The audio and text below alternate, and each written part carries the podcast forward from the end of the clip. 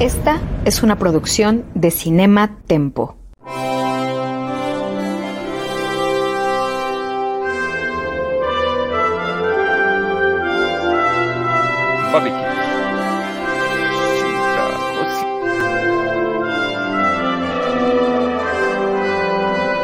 The Crown, episodio por episodio, con Charlie del Río y René Palacios. Yo soy Charlie del Río, muchísimas gracias por acompañarnos en un episodio más de The Crown.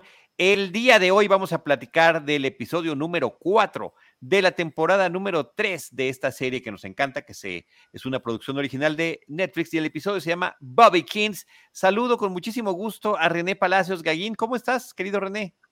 Muy bien, Charlie, con el gusto de acompañarte nuevamente en, este, en esta edición más de The Crown, episodio por episodio, aquí en Cinema Tempo. Gracias también a nuestro productor Jaime Rosales, siempre al pendiente de la producción, de las imágenes que ilustran nuestro episodio, del póster con el que lo anunciamos, del audio y video que finalmente terminamos publicando en todas nuestras redes sociales y en las plataformas por donde se ve y se escucha este episodio. Parece que a partir de este episodio, René, en la plataforma de Spotify ya también va a ser opcional escucharlo o verlo ya también va a estar disponible ahí en video, además de YouTube de Cinematempo y además del el Facebook de Cinematempo. Así que bueno, ahí están estas opciones. Eh, comentamos lo del video para quienes nada más nos escuchan, porque la labor de Jaime incluye ilustrar con imágenes no solo del episodio, sino de los personajes y situaciones de la vida real que se comentan. Recordemos que esta es una serie que si bien está narrada a través de la ficción, habla de personajes de la vida real en unos entornos y contextos históricos muy precisos, de los cuales parte de, el, em, de la aportación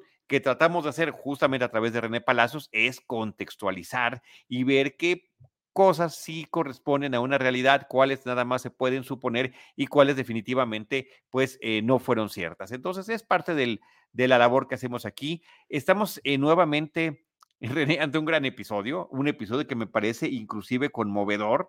Me gustó la primera vez que lo había visto, pero ahora que lo volví a ver para este episodio, siento que me conecté más eh, sentimentalmente a lo que estaba sucediendo. Nos presentan a un personajazo increíble y, y todo a partir tal y como se cuenta en la historia del episodio, ya mencionaremos más tarde cómo la, cronología no es absolutamente correcta, pero el episodio parte de una entrevista que le están haciendo al duque de Edimburgo, al príncipe Felipe, en la televisión estadounidense, Meet the Press, eso realmente sucedió, y pues él se le ocurrió que era buena idea empezar a hablar de del terrible sufrimiento económico que estaban pasando ahí en el Palacio de Buckingham. Eh, Tuvieron que vender el yate. Tuvieron que vender el yate porque desde hace 15 años no ha habido un aumento de lo que se le aporta a la reina y, y, cada vez les cortan más las cosas y posiblemente ya no pueden estar en ese palacio y tengan que mudarse a otro. No, espérate, el, príncipe ya estaba considerando con seriedad la posibilidad de dejar el polo. Dejar el polo, imagínate. o sea, realmente. ante, lo que uno dice, bueno, uno como quiera, pero ¿y las criaturas? Exacto. Imagínate dejar a las criaturas sin polo. Sí, eh, no, oye. Que solamente hayan conocido el yate en su infancia, pues no, se vale, no se vale. Y por supuesto, Una vida sin yate no es vida.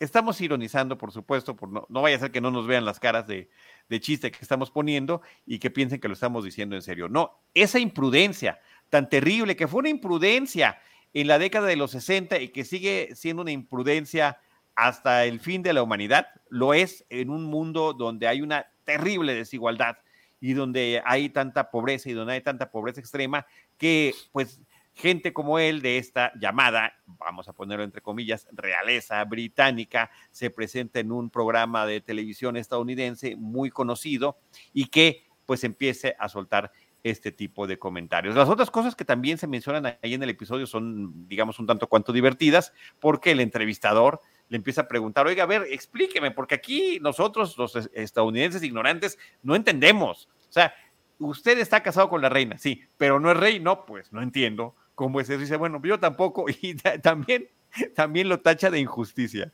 Bueno, ahí voy a intentar, este, eh, eh, hay muchos elementos a los que se hace referencia en este episodio, entonces hay algunos que son francamente residuales que voy a intentar contextualizar muy rápidamente. ¿Qué sucede?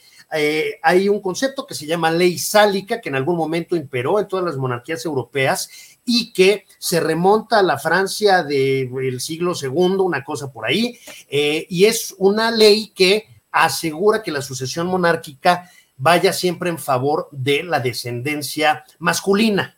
Eh, eh, esto, bueno, pues dejó de existir en Europa hasta hace muy poco. Hay que recordar el caso del rey Felipe VI de España, que es menor que sus dos hermanas, la infanta Elena y la infanta Cristina, y sin embargo, bueno, pues quien, en quien recayó la corona española fue en el varón, en Felipe de Asturias, hoy Felipe VI de España.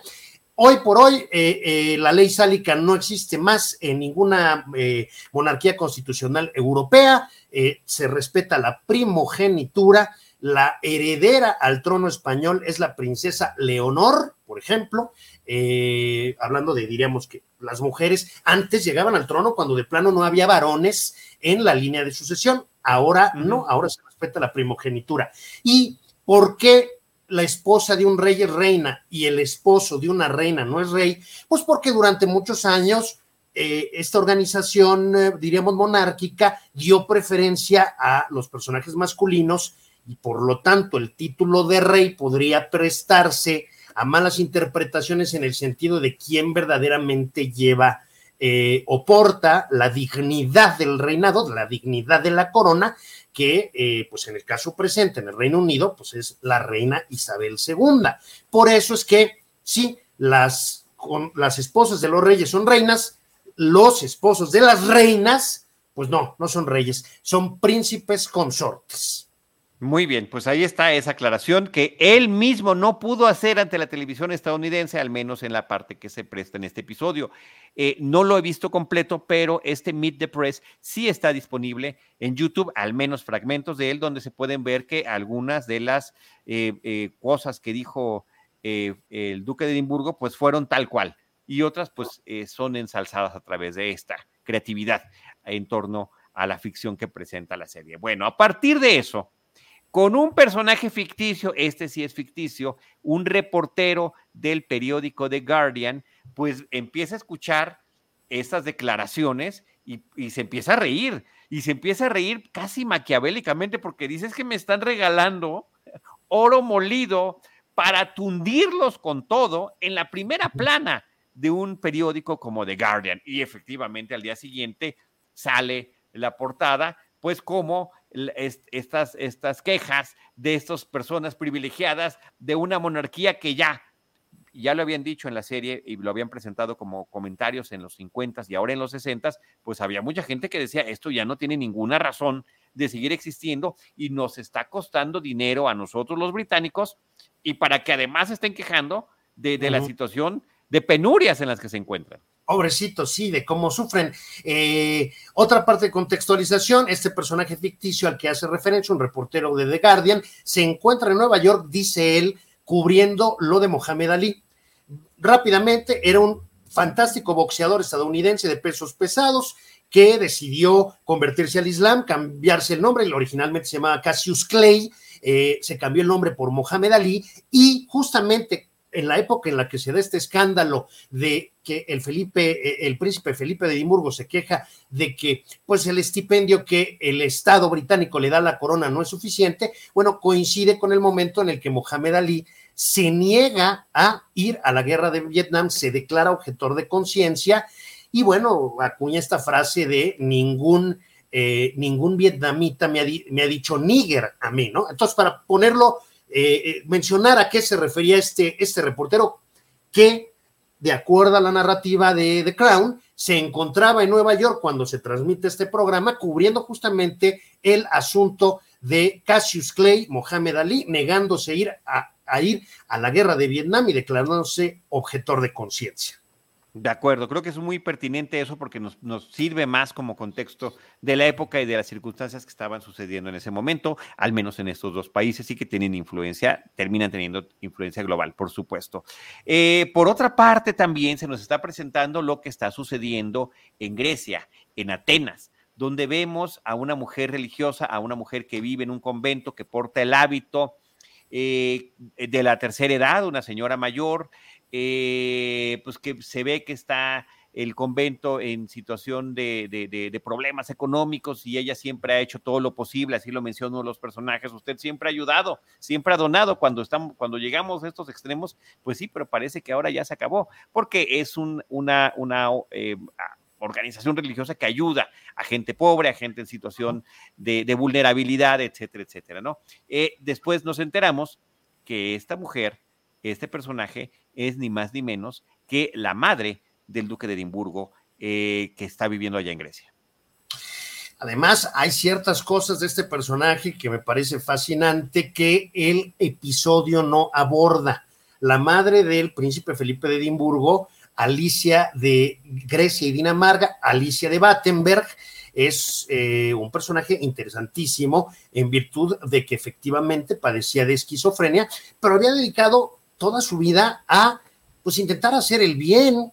Eh, algo que no se menciona en el episodio es que fue declarada justa entre las naciones.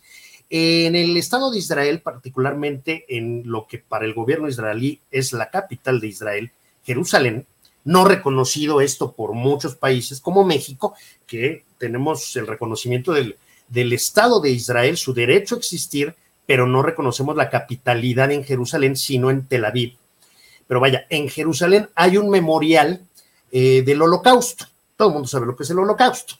En ese memorial, en donde están los nombres de los seis millones de judíos que desafortunadamente desaparecieron como consecuencia de pues este reinado del terror de Adolfo Hitler en Alemania y de la Segunda Guerra Mundial y los acontecimientos transcurridos eh, a lo largo de la misma. Eh, bueno, en, este memorial Yad Vashem hay, un, hay un jardín lleno de árboles y cada árbol corresponde a alguien que haya sido declarado justo entre las naciones.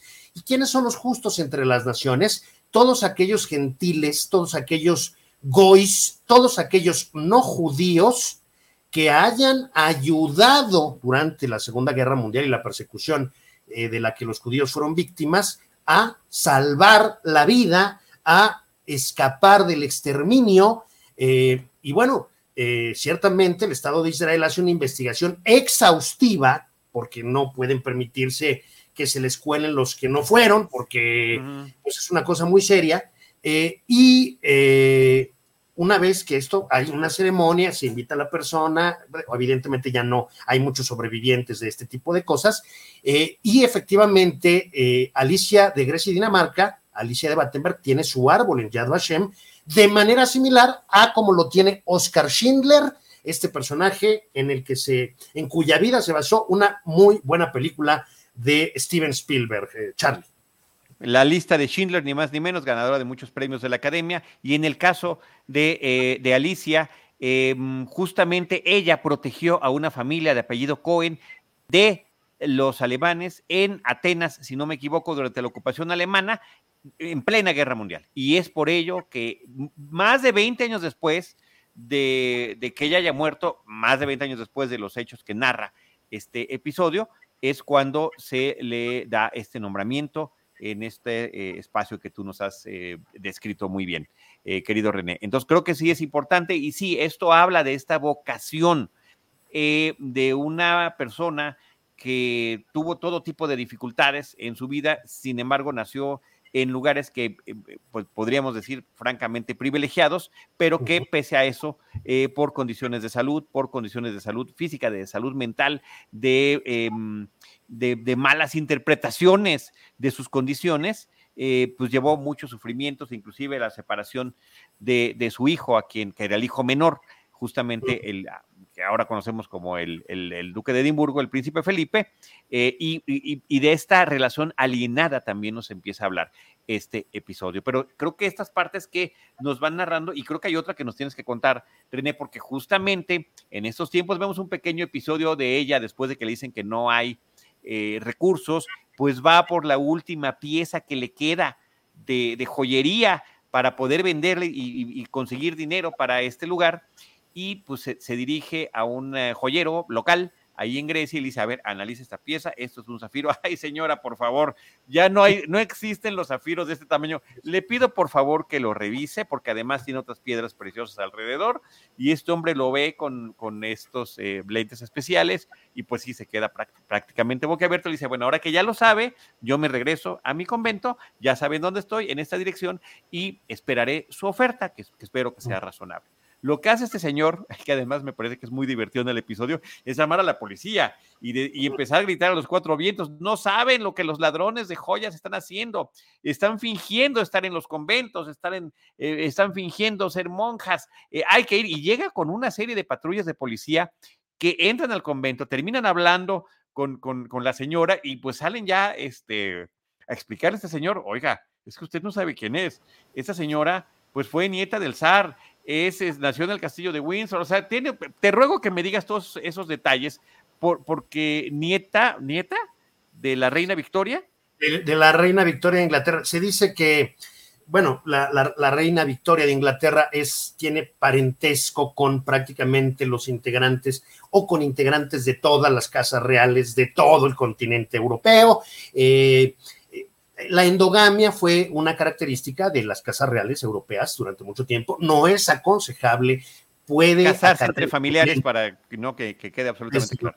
La mezcla de sangres es positiva, no la practicaban, insisto, las casas reales europeas se casaban entre ellos y esto generaba problemas de salud serios como la hemofilia, por ejemplo, ¿no? Entonces, eh, lo cierto es que sí, tenía, era pariente del zar, que era hermano de la del reina Victoria, de, no la reina Victoria de, Inglaterra, pero primo segundo de no sé qué. O sea, era una cosa que, que, que, no era desde luego poco común en quienes eh, en algún momento fueron integrantes de alguna casa real. Llama la atención que esta persona, Alicia de Grecia y Dinamarca, pues no le importaba mayormente ser integrante o no de una casa real. Claro, claro. Ella vivía en lo suyo, ¿no? Y era absolutamente funcional a pesar de su esquizofrenia, era absolutamente funcional, ¿no? Y eso creo que es una de las partes que con este episodio, real o no, la, serie trata de darnos a notar. O sea, ella estaba perfectamente consciente de quién era, de, de, lo que tenía, de lo que significaba y de este tipo de cosas. Por eso cuando se va la policía y el otro se queda estupefacto después de que le dan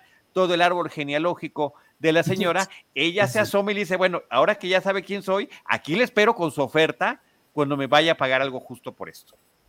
Me parece que fue una manera magnífica por parte de los guionistas de, de mostrarnos este contraste, ¿no? De que tú ves una persona y por la apariencia ya le sacas una historia y de pronto hay momentos en donde... Hay otra, y no solo eso, sino también de la lucidez que todavía tenía la señora. A sus, en ese momento, 82 años de edad, fumadora compulsiva, por cierto, que ahí también es algo que se pone de manifiesto a lo largo de todo el episodio. Bueno, pero después de esto, René, eh, nos hablan de dos, eh, hay dos situaciones que en el episodio pasan de manera paralela, en la realidad no fue así. Pero a partir del escándalo que se generó después de las declaraciones en Meet the Press del Duque de Edimburgo, pues lo que él está tratando de lograr es un revés de relaciones públicas. ¿Y mm. cuál sería ese revés? Porque además hace alusión eh, en las pláticas con la reina, con su esposa, eh, la reina Isabel II, sobre cosas que habíamos visto en episodios recientes, de la visita, por ejemplo, de la princesa Margarita a Estados Unidos, su trato con Lyndon B. Johnson, eh, de qué manera influyó o no para que hubiera este rescate económico por parte de Estados Unidos hacia la Gran Bretaña, etcétera, etcétera. Y dice, oigan, mm, ¿qué, o sea, ¿qué otra demostración necesitan? Su, su participación fue elogiada por la prensa, eh, reconocida por nuestro gobierno, no, no sé qué más quiere eh, la gente de nosotros. Lo que vamos a hacer es un documental de la BBC para que vean cómo vivimos y que sepan todo lo que hacemos y, demás, ¿no? En la realidad, la grabación de este documental o reality show, depende de cómo lo quieres llamar, vamos a llamarle documental para ser generosos y formales, este, duró año y medio, duró 18 meses. O sea, no, no hay manera de que exactamente coincidan acá los tiempos, pero por eso... Hay, sí. hay otras imprecisiones eh, en, el, en, el, capítulo, yo creo que son licencias dramáticas válidas que no, eh, que no pervierten los hechos que acontecieron, es decir, vaya, son fieles a los hechos, aunque sí hay algunas precisiones que hacer para, para digamos, sí. Eh, sí, sí, sí las hay. Ahorita menciono una, una. Pero de acuerdo, de acuerdo. Entonces, bueno, está este asunto, entonces se supone que empiezan a llegar pues estos equipos de la BBC a el, Palacio y, ¿qué hacemos? No, pues pórtense normal, pero pues cómo no, o sea, toda la incomodidad, que hay una escena además muy divertida porque ponen a toda la familia a ver la televisión. ¿Y qué hacemos? Pues ustedes vean la televisión y está la, la, reina Isabel II, está la princesa Margarita, su hermana, está la madre de ambas, la reina madre, están los esposos, eh, la hija, eh, la princesa Ana, etcétera, etcétera. Y pues dicen, ¿y entonces esto para qué es? Para que nos, nos graben a nosotros viendo televisión y la gente que está en sus casas vea que estamos viendo, vean en su televisión que nosotros estamos viendo televisión. Y la princesa Margarita, en un diálogo, por supuesto, creado para la serie, dice, esto es peor que una pesadilla navideña. Tiene un peso en, en particular ese comentario por, porque efectivamente no hay reunión familiar eh, obligada como esas reuniones de navideñas donde hay siempre momentos incómodos, ¿no? Pesadillescos, diríamos. Y, el otro es que Helena Bonham Carter fue pareja de Tim Burton muchos años y él hizo una película que se llama La pesadilla antes de Navidad, The Nightmare Before Christmas, mejor conocida en México como El extraño mundo de Jack. Simple dato curioso. Interesante dato curioso, desde luego, uh, Charlie. Y sí, bueno, intenta, como dices, eh, el, el príncipe consorte Felipe de Edimburgo, pues como una suerte de acción de control de daños después de pues, el desliz que tuvo en esta entrevista que otorgó a un medio estadounidense y de la reacción consecuente que generó en la prensa británica y en la opinión pública británica, pues puede emprender esta suerte como de eh, vamos a tener un acercamiento con el pueblo llano con objeto de generar en él más simpatía hacia la familia real, ¿no? Que era lo que obedecía esta intención de eh, Felipe de Edimburgo. Simpatía y empatía, y también ver que sí estaban trabajando. Que efectivamente, lo hemos reiterado aquí más de una vez en estos episodios, sí, hay una serie de compromisos de tipo social, de tipo eh, eh, representativo, simbólico, etcétera, etcétera, que están haciendo reuniones con el primer ministro. Las reuniones con este primer ministro, por cierto, en este episodio y en los anteriores me parecen sensacionales. Jason Watkins como Harold Wilson me parece sensacional, este eh, político laborista, ¿no? De, de izquierda, pues que le cuesta tanto trabajo lidiar con, porque no hay manera de defender esto. Y él está como en medio de la, de, de, de pues de, su, de su equipo de trabajo, de su, de su gabinete, eh, toda esta gente de izquierda que él lidera, y por otro lado, pues tiene que coexistir con ese tema de la monarquía y él queda ahí como el, el sándwich. A mí me parece, Charlie, que eh, lo sigo pensando, y estudios de opinión así lo indican, la población británica eh, eh, no, es, no es contraria a la monarquía constitucional. No hay un verdadero republicanismo británico. Eh, tienen una suerte de esquizofrenia. Es decir, adoran, adoran criticar a su familia real. O sea, es, es, ¿no? es esquizofrénico porque dice, y si tanto la criticas, ¿por qué no la quitas? No, no les gusta, les, les gusta la, existencia de la familia real. Y cuando hay la boda real o el funeral real o no sé qué, las calles se siguen atascando. Perdón. Y, y, las revistitas que hablan de los chismes de la familia real se siguen vendiendo como pan caliente y en redes sociales las notas que refieren a los miembros de la familia real son vistas y vueltas a ver y vueltas a ver.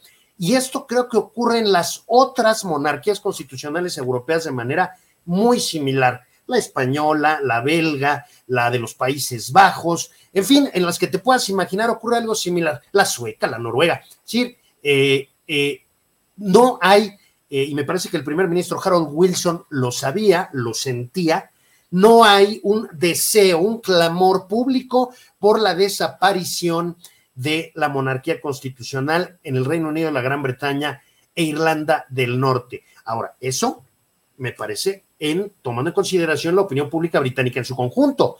Pero cuando estamos hablando de los miembros del gabinete que gobiernan en los hechos a la Gran Bretaña, pues ahí estamos hablando de políticos que pertenecen al Partido Laborista, que son de izquierda, que son liberales, que ven la monarquía misma como algo absolutamente arcaico, premoderno, y bueno, ¿qué sucede? Que con este tipo de desplantes y deslices, eh, además en un contexto de crisis económica, pues no faltan los que apoyan de pronto ir en contra de la existencia misma de la, monarquía, de la Casa Real. Y esa es la preocupación que el primer ministro Harold Wilson le transmite a la reina eh, Isabel II eh, eh, en una reunión que tiene como estas que semanalmente se tienen entre el primer ministro y la, la, la monarca.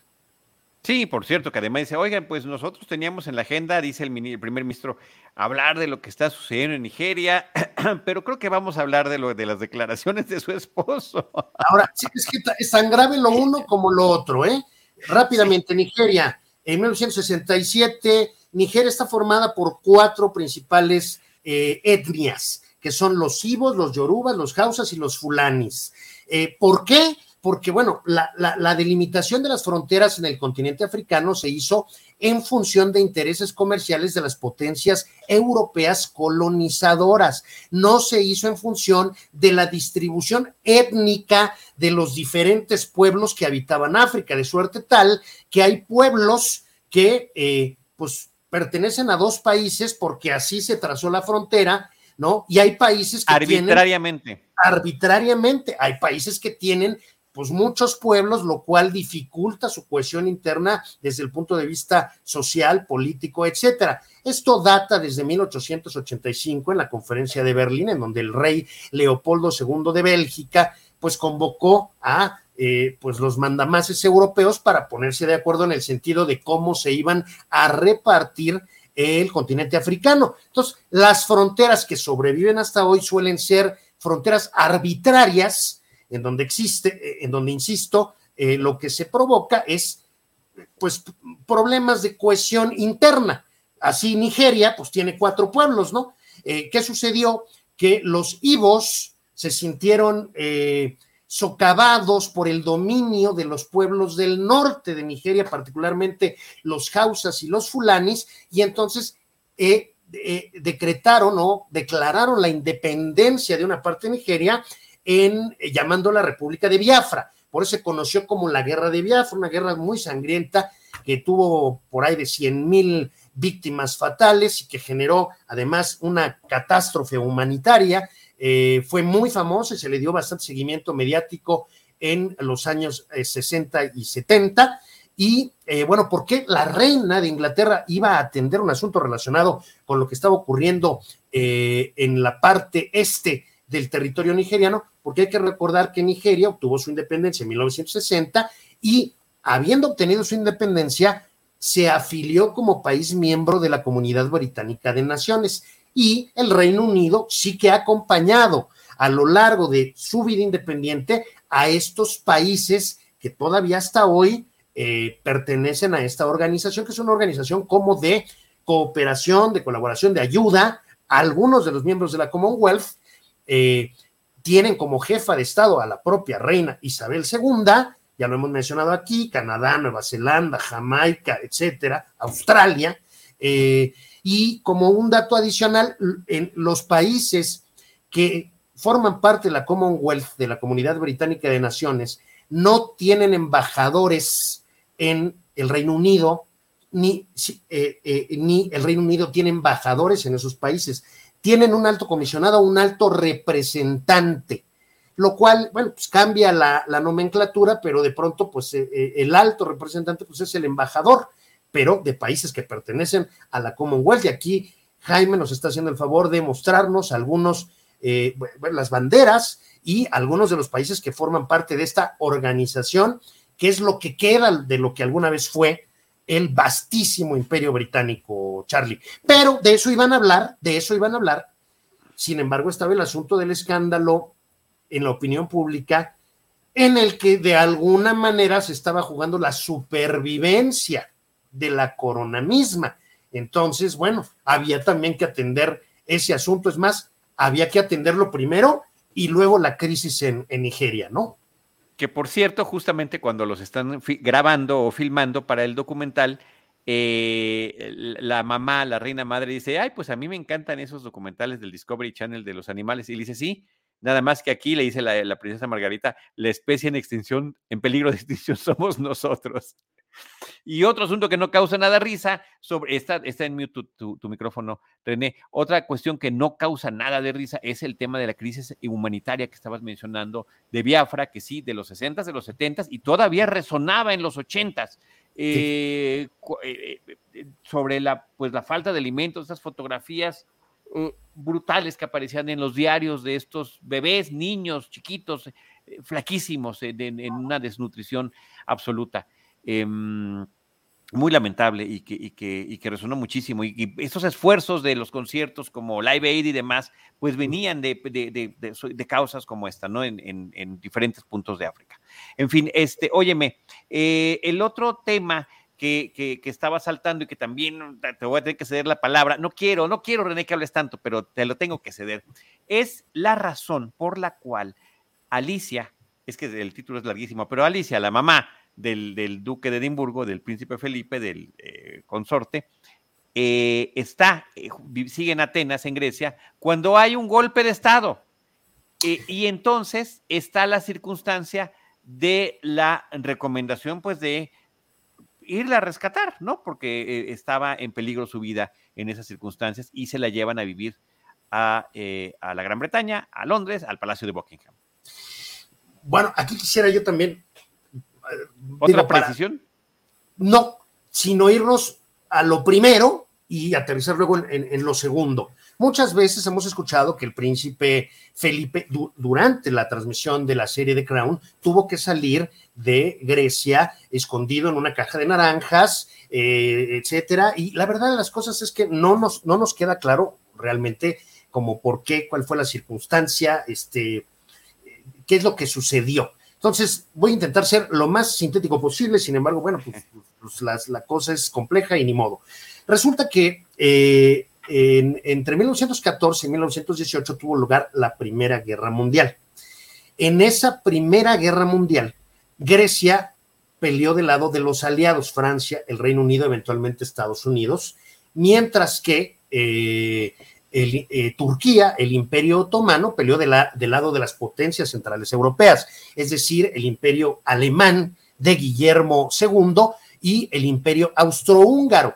Eh, la guerra transcurre en estos años que mencioné, termina con la derrota de las potencias centrales y termina con una serie de tratados que llevaron los nombres de suburbios de la ciudad de París, la capital francesa. El más famoso es el Tratado de Versalles, en el que queda plasmado lo que va a suceder con la Alemania, la que se le atribuye la eh, responsabilidad del inicio de la guerra y desde luego se le atribuyen una serie de castigos y de penalizaciones y de etcétera por, eh, por pues, el desastre que implicó 13 millones de muertos, la Primera Guerra Mundial. Grecia participa en esa Primera Guerra Mundial, pero eh, aquí hay dos cosas que, que se presentan. El rey Constantino I, Grecia era una monarquía constitucional. El rey Constantino I eh, coqueteaba con eh, los enemigos de, Grecia. o sea, digamos, vimos ya un capítulo en donde se aborda algo similar con el caso de Eduardo VIII, ¿no? Pero aquí estamos hablando del rey, el rey en funciones, el rey que ejerce. Y en segundo lugar, eh, después del fin de la guerra y con el triunfo de los griegos, de acuerdo con el Tratado de Sèvres, que es otro suburbio de París y en el que se asentó el destino que tendría el imperio otomano como potencia derrotada, eh, lo que actualmente es Turquía, pues prácticamente era lo que iba a quedar del imperio otomano y los aliados le iban a dejar pues una masa de tierra prácticamente árida, sin ningún valor, sin nada, eh, y lo demás lo iban a repartir entre potencias que participaron en la guerra del lado de los vencedores. Una de estas potencias era Grecia.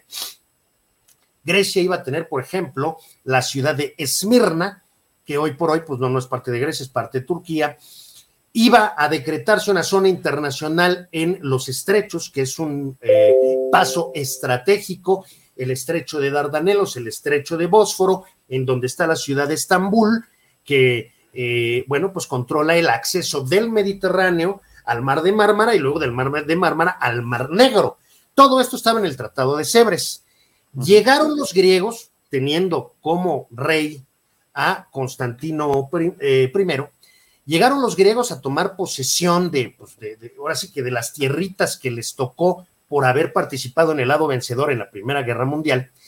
Y aquí surge una figura importantísima en la historia de la actual Turquía, el padre de la Turquía moderna, el padre de la Turquía republicana, Mustafa Kemal Atatürk, que lidera un movimiento armado dentro de Turquía en contra de los griegos y logra salir triunfante haciendo que lo que estaba planeado de acuerdo eh, con lo, lo, planteado en el Tratado de Sèvres no se materializara en los hechos. Esta Turquía que conocemos, que es toda la península de Anatolia y eh, Tracia, que es esta pequeña parte europea que es parte de la actual Turquía, si Turquía tiene estos territorios, la ciudad de Estambul, Ankara, Esmirna, este, en fin, ello fue gracias al gran caudillo que fue Mustafa Kemal Atatürk. Hoy por hoy, a pesar de llevar ya mucho tiempo bajo el gobierno autocrático de Recep Tayyip Erdogan, las liras turcas, todas, es decir, la moneda turca, las liras turcas tienen el rostro de Mustafa Kemal Atatürk en Ankara, la capital de Turquía, porque no es Estambul, Estambul es la, ciudad más importante desde el punto de vista financiero, comercial, histórico, lo que tú quieras, pero turístico.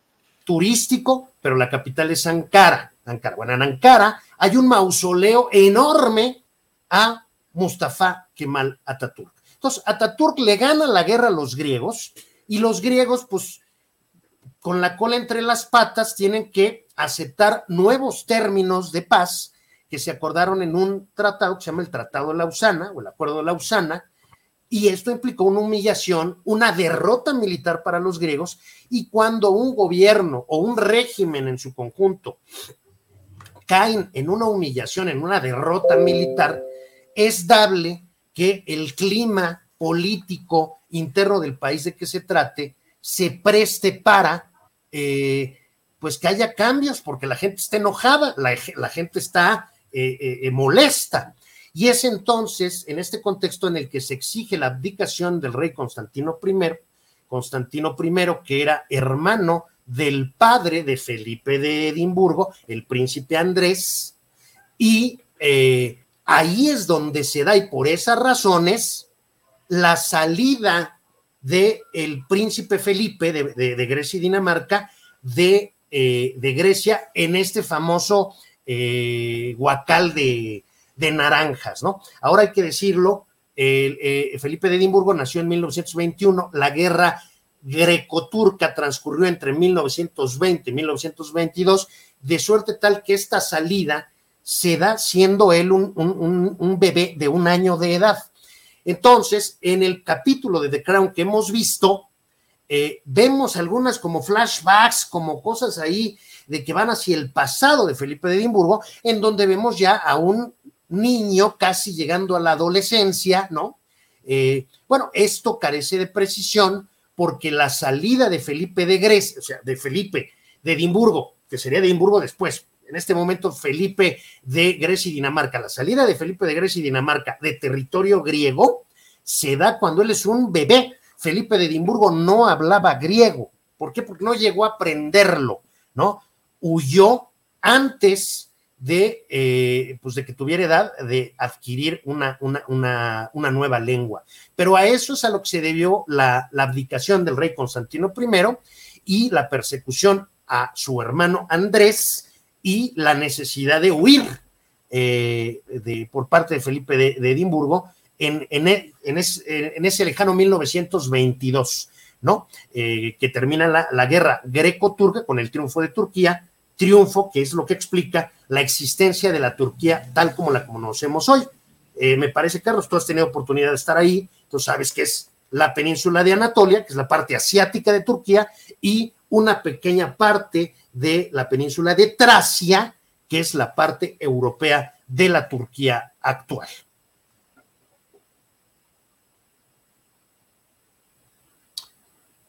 Me parece que, Charlie, tenemos un, un problema de, audio, no te escuchamos bien. Ahí estoy, eh, ahí estoy, ahí estoy, ahí estoy, ahí estoy otra vez. Disculpa. Este, eh, justamente es el río Bósforo el que divide no nada más la ciudad, sino los continentes. Ese es el que divide eh, Asia de, de, Europa en ese estrecho y, parte de la ciudad está en Europa y parte de la ciudad está en Asia. Em, oye, René, sobre el tema de los flashbacks que tiene creo que son interesantes, independientemente de que sean imprecisos, porque no importa dónde haya estado, si, estuvo, si estaba o no en Grecia o estaba en otro lado, lo que está tratando de retratar este, estos recuerdos que nos están planteando es el trauma de la separación de la madre, es el trauma de saber que su madre no está bien, que no está del todo consciente, que eh, del abandono también involuntario por parte de ambos, pero que finalmente le termina pegando.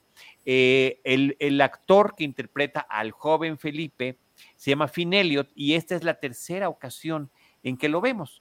En algunos de los episodios pasados, justamente cuando se habla de este internado en donde estudió, al donde también eh, quiere que sea eh, su hijo Carlos, que el que también participa allí, nos hablan de estos momentos difíciles que vivió, también cuando muere sus, sus, hermanas con las que era muy apegada, eh, que además estaban casadas con altos oficiales alemanes de la Alemania nazi, o sea, todo eh, eh, una situación muy compleja que, que, había vivido, ¿no? Y se trata de, de, estos recuerdos tortuosos que él tiene en torno a esto, y esta, ya voy a repetir la palabra que dije previamente, alienación de la mamá. Y justamente el nombre que le da título a este episodio es la forma en la que la mamá eh, cariñosamente lo llamaba Bubikins, ¿no? Es un nombre de mm, su, apodo de, cariño que tenía hacia ella eh, y, creo que tanto el nombre como lo que significa, pues justamente nos está hablando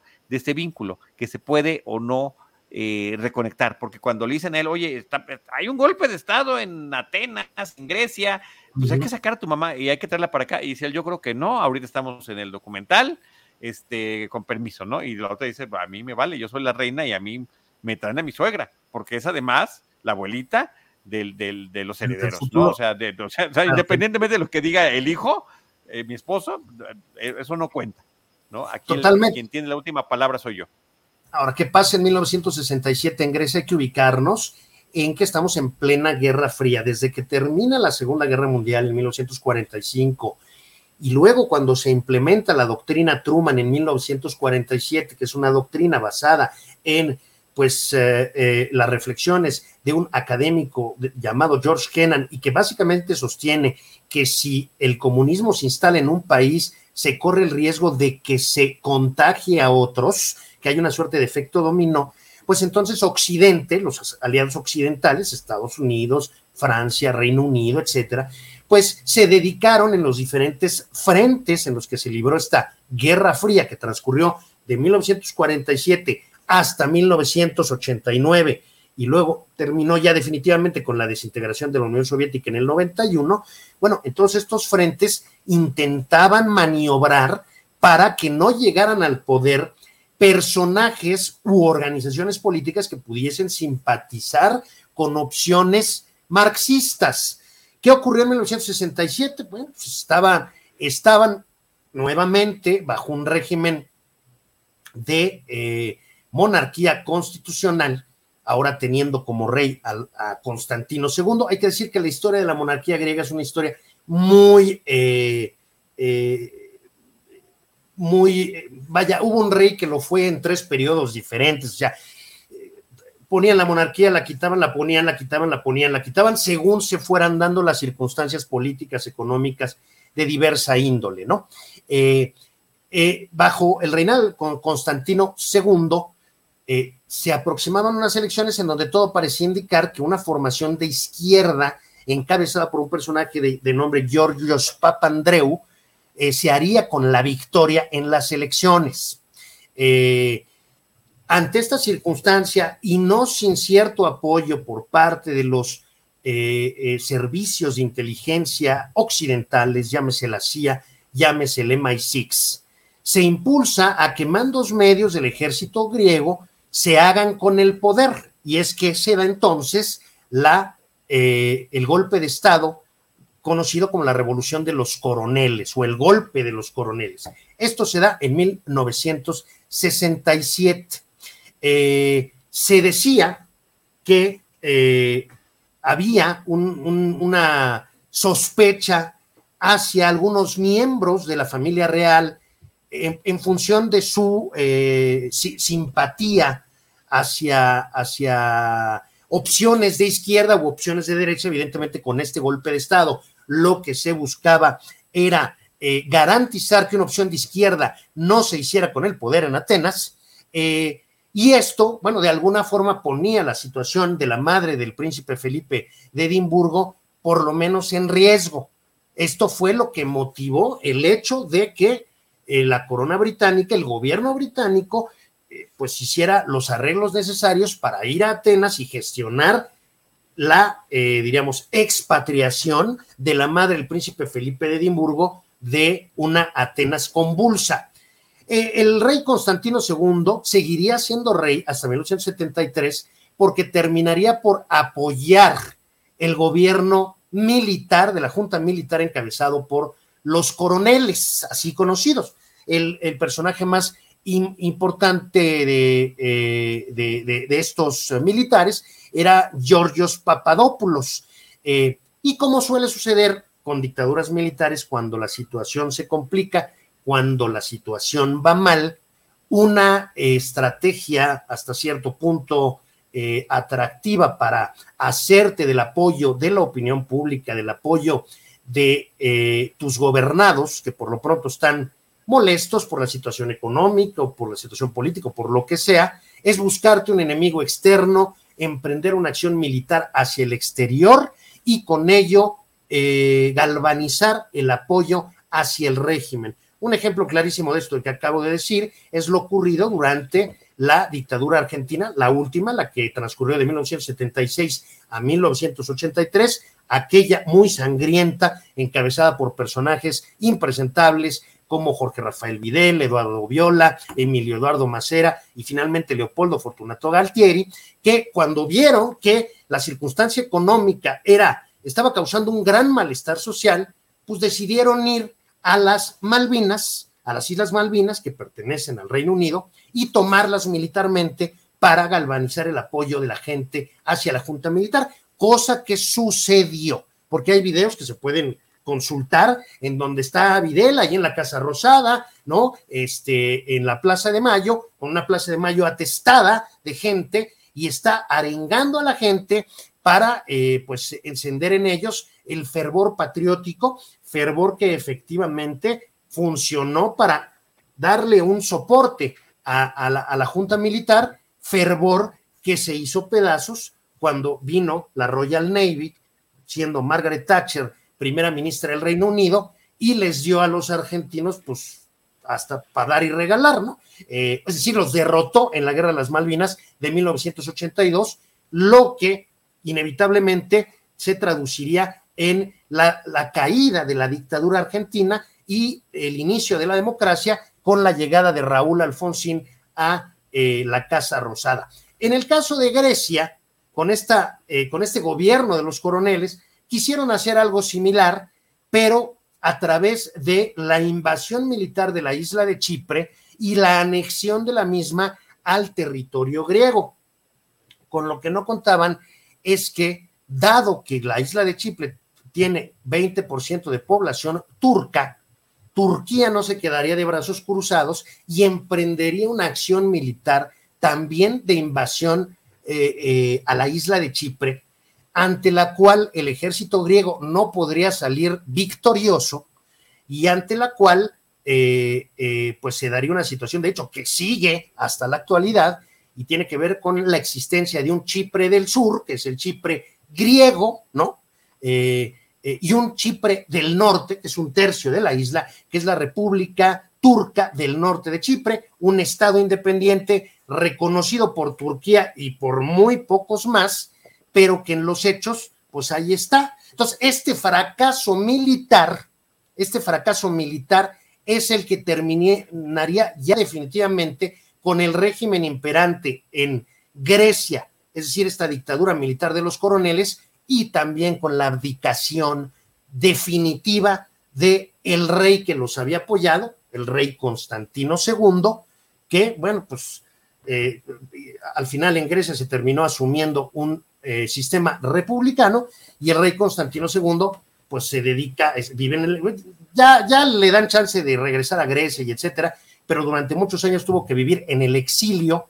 Sí iba las bodas y bautizos reales y todo, porque se iban invitando, pero eh, pues ya no es monarca de Grecia, aun y cuando pues nunca renunció a sus derechos de sucesión dinástica, ¿no? Entonces, esta es como la, historia completa de la monarquía griega, esa a la que eh, perteneció Felipe de, Edimburgo, el, eh, el, desaparecido, recientemente desaparecido eh, duque de, de, Edimburgo, y que pues acompañó como su pareja, como su esposo, a la reina Isabel II durante, me parece, como 70 años, o casi 70 años. Entonces, eh, creo que con esto queda más o menos aclarado cómo está el asunto este de los griegos y sus monarquías o no monarquías, ¿no?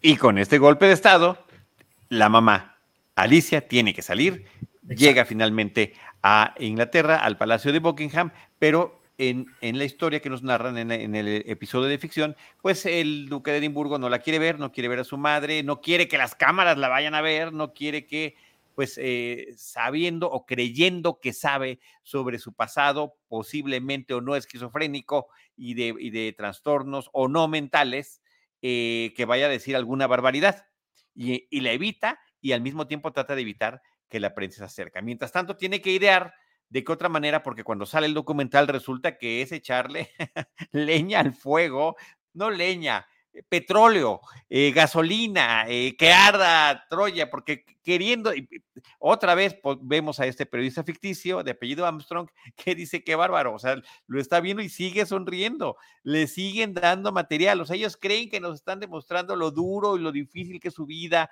entre estos, no, de, ir de palacio en palacio, de castillo en castillo, de ceremonia en ceremonia, con estos actos protocolarios o no, de vida de lujo y pues salió, salió peor, ¿no? Otra vez la opinión pública en su contra y la idea que se le ocurre al esposo de la reina es, pues entonces ahora que le hagan una entrevista a la hija, a mi hija de 19 años, a la princesa Ana, que pues que no tiene cola que le pisen, que no le gustan los reflectores, eh, que, que eh, realmente no se ha metido en ningún problema, pues bueno, nuestra mejor carta es lo que tenemos a Ana la habían, eh, eh, la, habían puesto muy cerca a la abuelita, a Alicia, y entonces había tenido mucha relación con ella. Eso es lo que nos muestran en el episodio.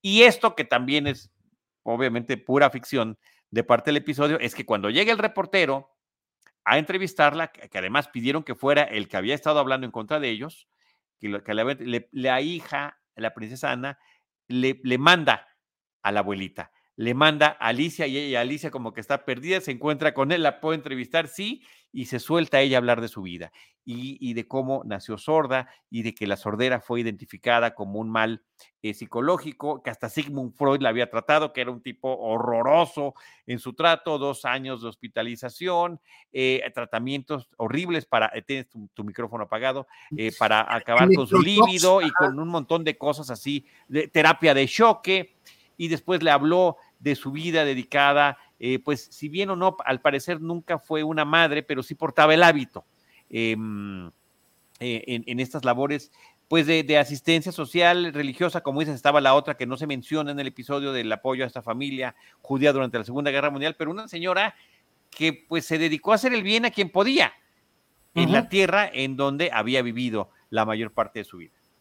Y sin boato, sin palacio, sin toda esta sin, parafernalia. Sin reflectores, sin nada, así.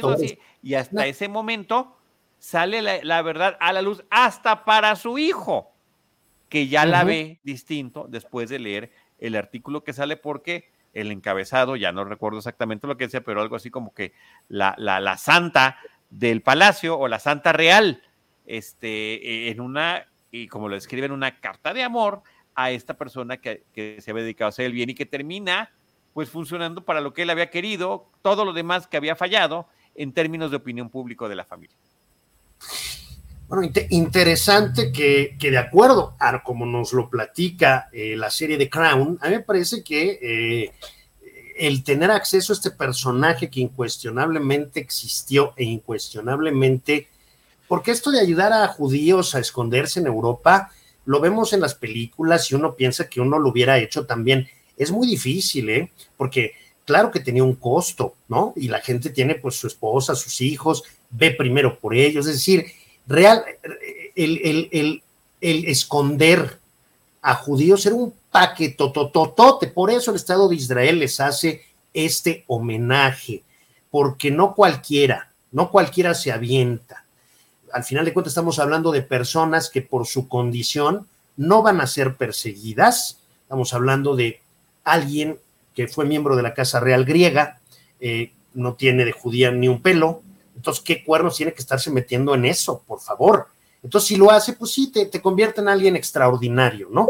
Porque sí, eh, cuando lograste sobrevivir y las cosas salieron medianamente bien, ay, qué padre, eres un héroe, pero pues son cinco años de, de, tener literalmente pues el Jesús en la boca, ¿no? Entonces me pareció que este episodio fue una oportunidad muy bien aprovechada para acercarnos a este a este personaje fascinante, aunque quizá podría, podrían habernos acercado de manera más profunda. No entiendo que pues, la historia sobre la corona británica, y particularmente la reina Isabel II, pero al final de cuentas estamos hablando de la madre de Felipe de Edimburgo, que es su pareja, ¿no? Y el personaje sí da, sí da en, en, lo que hizo a lo largo de su vida, cómo tuvo que vivir, sí da para eh, haberle, digamos, haberse metido más en, lo que significaba, ¿no, Charlie? Sí, sí, absolutamente, pero em, creo que sí terminan eh, ofreciendo un retrato interesante del cual uno quiere saber más y por eso lo podemos platicar así, por eso también podemos hablar de las cosas que ya no se dijeron eh, sobre ella. Y el personaje termina impactando mucho a partir de ese reportaje en el episodio, pues nuevamente está el acercamiento con su hijo y pues están estas escenas como muy vistosas, muy de lenguaje cinematográfico donde se va a caminar con ella en los jardines del palacio mientras la reina se asoma y ve que ya están juntos finalmente lo que ella había querido todo este tiempo y sonríe diciendo, bueno, pues al menos esto ya eh, eh, está, está caminando para bien. Pero sí, ese echar luz sobre eh, estos intrincados laberintos de este tipo de familias, con todo lo que estás platicando en términos históricos de contexto de cada uno de los países y, contextos históricos en general, y geopolíticos y demás, que eh, pues resultan muy interesantes y que son tratados, eh, digo, ahorita tú nos das mucho más detalle que de repente puedes hacerlo más complejo, pero están tratados de una manera muy sencilla y muy entendible para un episodio como este. Insisto yo, eh, muy emotivo termina resultando profundamente emotivo. Y, para esa parte de la emoción sí quiero destacar la, actuación de Jane Lapotaire, que es la actriz británica que interpreta a Alicia, una actriz con una trayectoria enorme, hizo todo tipo de, películas, muchas históricas, por cierto. Eh, fue Marie Curie en una producción del 77, así se llama la película. Fue Edith Piaf en una película que se llama Piaf del 84. Eh, entonces es una señora con una gran trayectoria que termina interpretando este personaje. Ya nos puso ahí Jaime Rosales, el productor, algunas fotografías comparando la actriz con la Alicia Real. La caracterización es muy adecuada, muy, muy bien realizada. Y en la realidad, eh, la eh, madre del duque de Edimburgo fallece un par de años después ahí en Palacio. Ahí vivió sus últimos dos años de vida y que ella seguía portando el hábito. Por cierto, nada más un pequeño flashback de nosotros hacia el episodio de la boda real entre eh, Felipe y Elizabeth II. Ahí es, había aparecido el personaje en, asistiendo a la boda y había aparecido también portando el hábito. Ahí eh, eh, la historia nos habla de una, de una cuestión de imprecisión porque al momento de la boda todavía no empezaba a portarlo, pero sí fue como mm. para subrayarlo en términos narrativos. Entonces, bueno, pues ahí está, ahí está ese otro detalle. Es un recurso válido, ¿no? Yo aquí añadiría la preocupación de Felipe en cuanto a, la necesidad de mejorar la imagen de la familia real o no empeorarla más, eh, esta preocupación de que su, de que su madre, no, pues no, no, no la vamos a mostrar, imagínate, va a ser un desfiguro, va a decir alguna barbaridad, eh, se le zafa un tornillo, este, nos va a dejar en mal, eh, pues recordar el asunto de otra familia que estricta, en sentido estricto, no es una familia real, pero que algo tiene de esa característica, y me refiero, me parece que ya lo mencioné en algún otro episodio, el caso de los Kennedy, eh, Charlie. sí todos los hermanos Kennedy, los hijos de Joseph Patrick Kennedy, el, papá, el que fue embajador de Estados Unidos en el Reino Unido en el tiempo de, los, de la cumbre de Múnich, que derivó en, eh, bueno, un año después en la renuncia de Neville Chamberlain como primer ministro y el ascenso al poder en el Reino Unido de Winston Churchill, eh, en virtud de que pues, el haber negociado con Hitler fue el peor error que pudo haber cometido el gobierno británico. Bueno, eh, Joseph Patrick Kennedy, eh, como embajador de Estados Unidos ante el Reino Unido, favorecía esa política en ese momento conocida como política de apaciguamiento.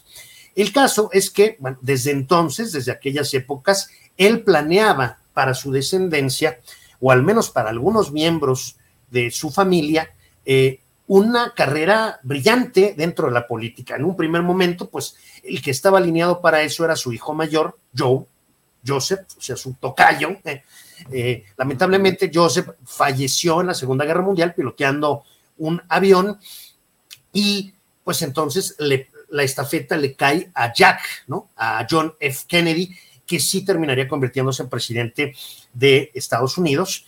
Y bueno, después vendrían el caso de Robert eh, Kennedy, que sería fiscal general, senador y precandidato a la presidencia, pero lo mataron en un hotel en Los Ángeles, y el senador Edward Kennedy, que fue muy respetado, estuvo como 50 años en el Senado, se murió en el escaño. Es decir, es una familia, diríamos, con, mucha refulgencia desde el punto de vista político.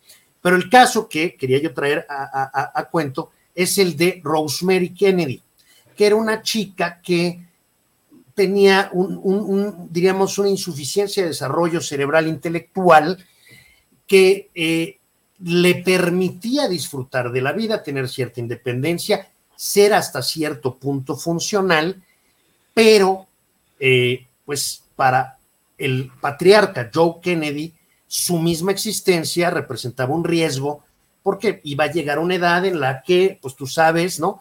Eh, entonces le preocupaba al patriarca que pudiera quedar embarazada, y recordarás que los Kennedy eran católicos, católicos, católicos, católicos, eh, y el escándalo público que eso pudiera generar, podría convertirse en un, eh, pues, en, un obstáculo para la brillante carrera política que él esperaba que alguno de sus hijos tuviera, o varios, ¿no? De sus hijos tuvieran.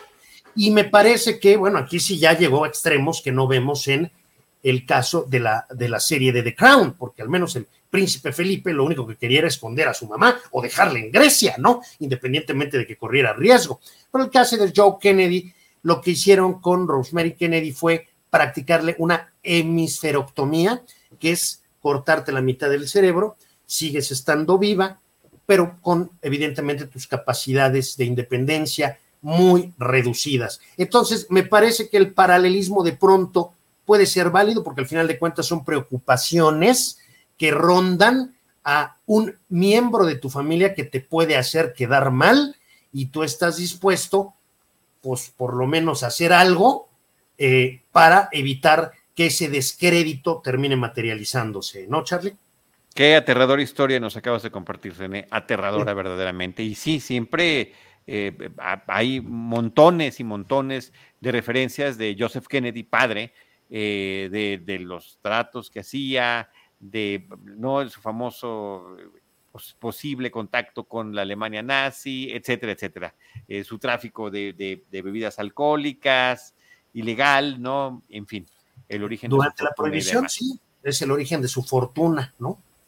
En fin, Pues ahí es donde concluye nuestro episodio con esta eh, escena del reencuentro entre madre e hijo, el agradecimiento y perdón que se piden de manera recíproca y esta caminata que toman por los jardines de Buckingham, ¿no? Ante la sonrisa de la reina. E, insisto yo, muy emotivo y eh, un episodio que pues ilustra muchísimas de las cosas que hemos platicado desde el primer episodio de nuestro podcast, desde el primer episodio también de la propia serie, lo que significa esta monarquía eh, en, términos simbólicos, en términos económicos, debe o no debe seguir existiendo. Bueno, la realidad es que hasta el momento, hasta el 2022, ahí está y que por una razón o por otra le ha funcionado a esta nación. Así que bueno, René, muchísimas gracias nuevamente por, por, gracias. estar eh, conmigo en este episodio. Gracias a ti, Charlie, como siempre, un privilegio. Bubikins es el nombre del episodio. Bubikins es el apodo cariñoso de la madre ah, de Alicia hacia su hijo eh, Felipe y eh, es el episodio número 4 de la tercera temporada de esta serie que se llama The Crown. Muchas gracias también a Jaime Rosales por la ilustración de este episodio. Reitero, quienes solamente nos escuchan a través de Spotify y también a través de YouTube y de Facebook, quedan las versiones en video con todas las ilustraciones que os hace James. Ahí están sonando, creo que los perritos de la reina, y es el momento de decir adiós y agradecer a todos el habernos acompañado. Hasta pronto. The Crown episodio por episodio, con Charlie del Río y René Palacios. Esta fue una producción de RH Media. Realización Jaime Rosales.